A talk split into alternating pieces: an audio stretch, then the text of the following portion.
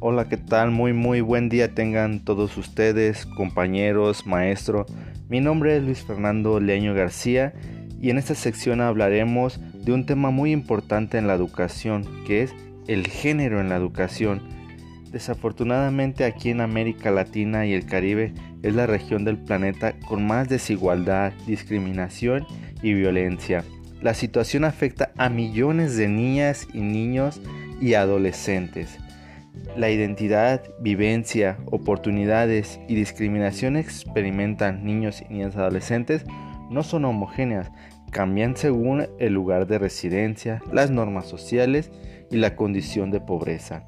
A eso se le suman factores como vivir con algún tipo de discapacidad, pertenecer a comunidades indígenas o afrodescendientes, además de las necesidades específicas de niñas y adolescentes por el hecho de ser mujeres y menores de edad.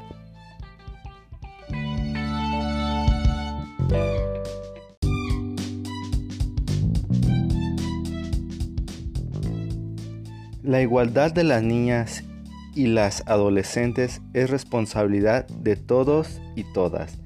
La igualdad de género para UNICEF significa que mujeres, hombres, niñas y niños deban gozar por igual del mismo derecho, recursos, oportunidades y protecciones. Sin embargo, la realidad sigue evidenciando que niñas, adolescentes y mujeres en su diversidad enfrentan aún mayor desventajas por razón de su género. Las desigualdades históricas que han enfrentado las mujeres en este sentido siguen teniendo impactos intergeneracionales que alcanzan a la niñez actual. Eso impide que su avance en el goce de condiciones de igualdad y en construir nuevas relaciones sociales y entornos saludables justos para niñas y niñas y adolescentes.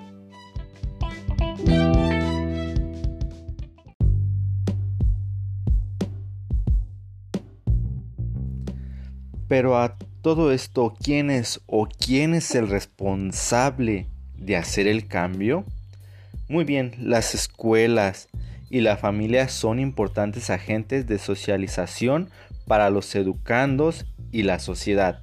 Ambos tienen el encargo social de educar en la cultura de la paz y en la desigualdad entre los géneros, construyendo conjuntamente valores y patrones no sexistas entre las personas.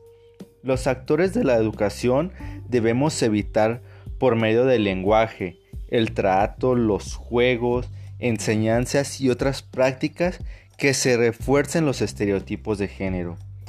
Pero los docentes, la familia, la comunidad, instituciones y diversos agentes de socialización tienen el encargo social de educar las relaciones sociales entre los seres humanos que en ellas se forman al mismo tiempo constituyen vías a través de las cuales se transmiten estereotipos de género en su bagaje histórico y cultural, pero también se convierten en elementos determinantes de cambio en la superación de ellos. Podemos deducir que la perspectiva de género supone una toma de posición política y científica frente a la opresión de género, que es una visión crítica, explicativa y alternativa de lo que acontece en el orden de género.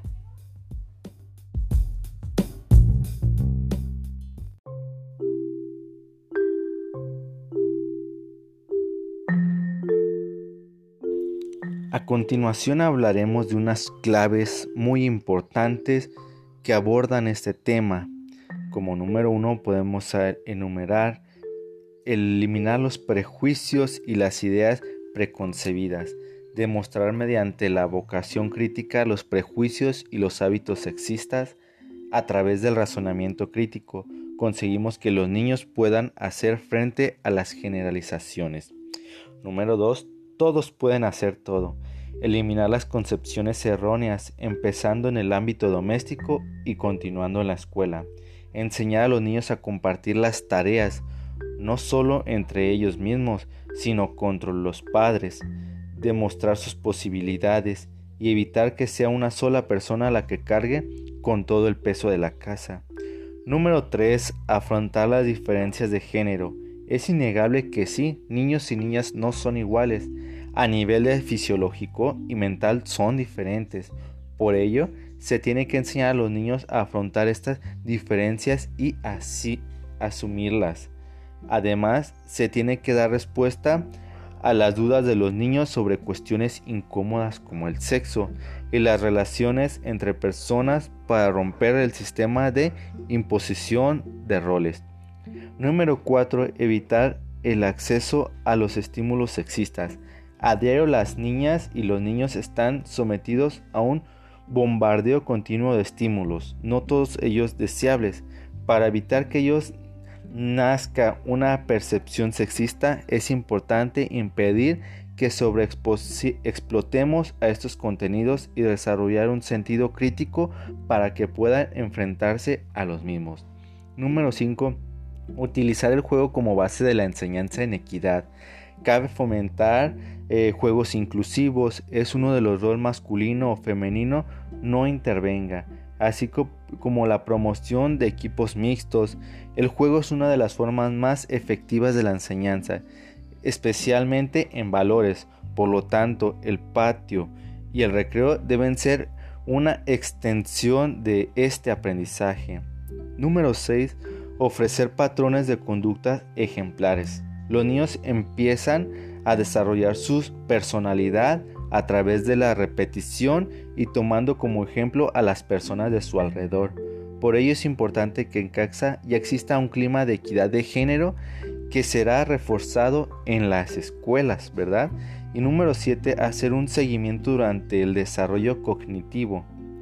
Es preciso hacer un seguimiento del niño y evitar que las concepciones erróneas se aficien dentro de su entendimiento estar atento ante cualquier desviación y, rebatir esa idea a través del razonamiento y nunca del castigo. Es una parte fundamental de este aprendizaje.